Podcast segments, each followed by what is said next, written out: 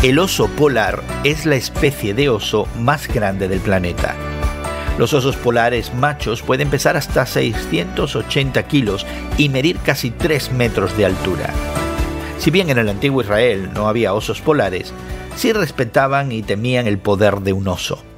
Hay un proverbio en el libro de Amós donde el profeta dice, será como cuando alguien huye de un león y se le viene encima un oso. Y eso es similar a nuestro dicho, de mal en peor. Hoy en la palabra en Oseas 13, Dios pronuncia un juicio contra el reino del norte, Israel. Israel se había involucrado en la adoración de ídolos y ofreció sacrificios humanos, algo que Dios verdaderamente detestaba.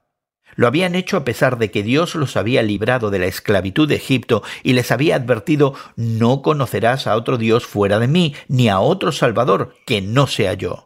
Pero Israel se olvidó de depender de Dios y se enorgulleció. Debido a su rebelión, Dios declara que vendrá como juez.